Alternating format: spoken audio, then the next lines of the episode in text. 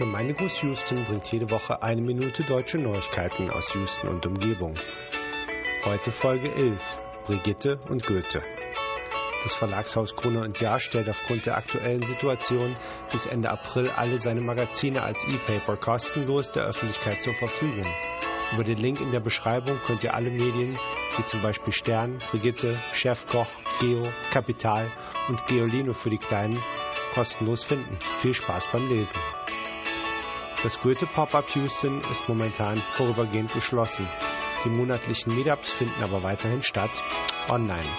Deutsch sprechen, Ideen austauschen, alle sind herzlich willkommen am 16. April um 18 Uhr. Den Zoom-Link findet ihr in der Beschreibung. Gemeindegruß Houston ist ein Podcast von Daniel Haas und jetzt auch auf iTunes zu finden. Wenn ihr Ankündigungen, Hinweise oder Grüße habt, schickt sie bitte an houston.gemeindegruß.de.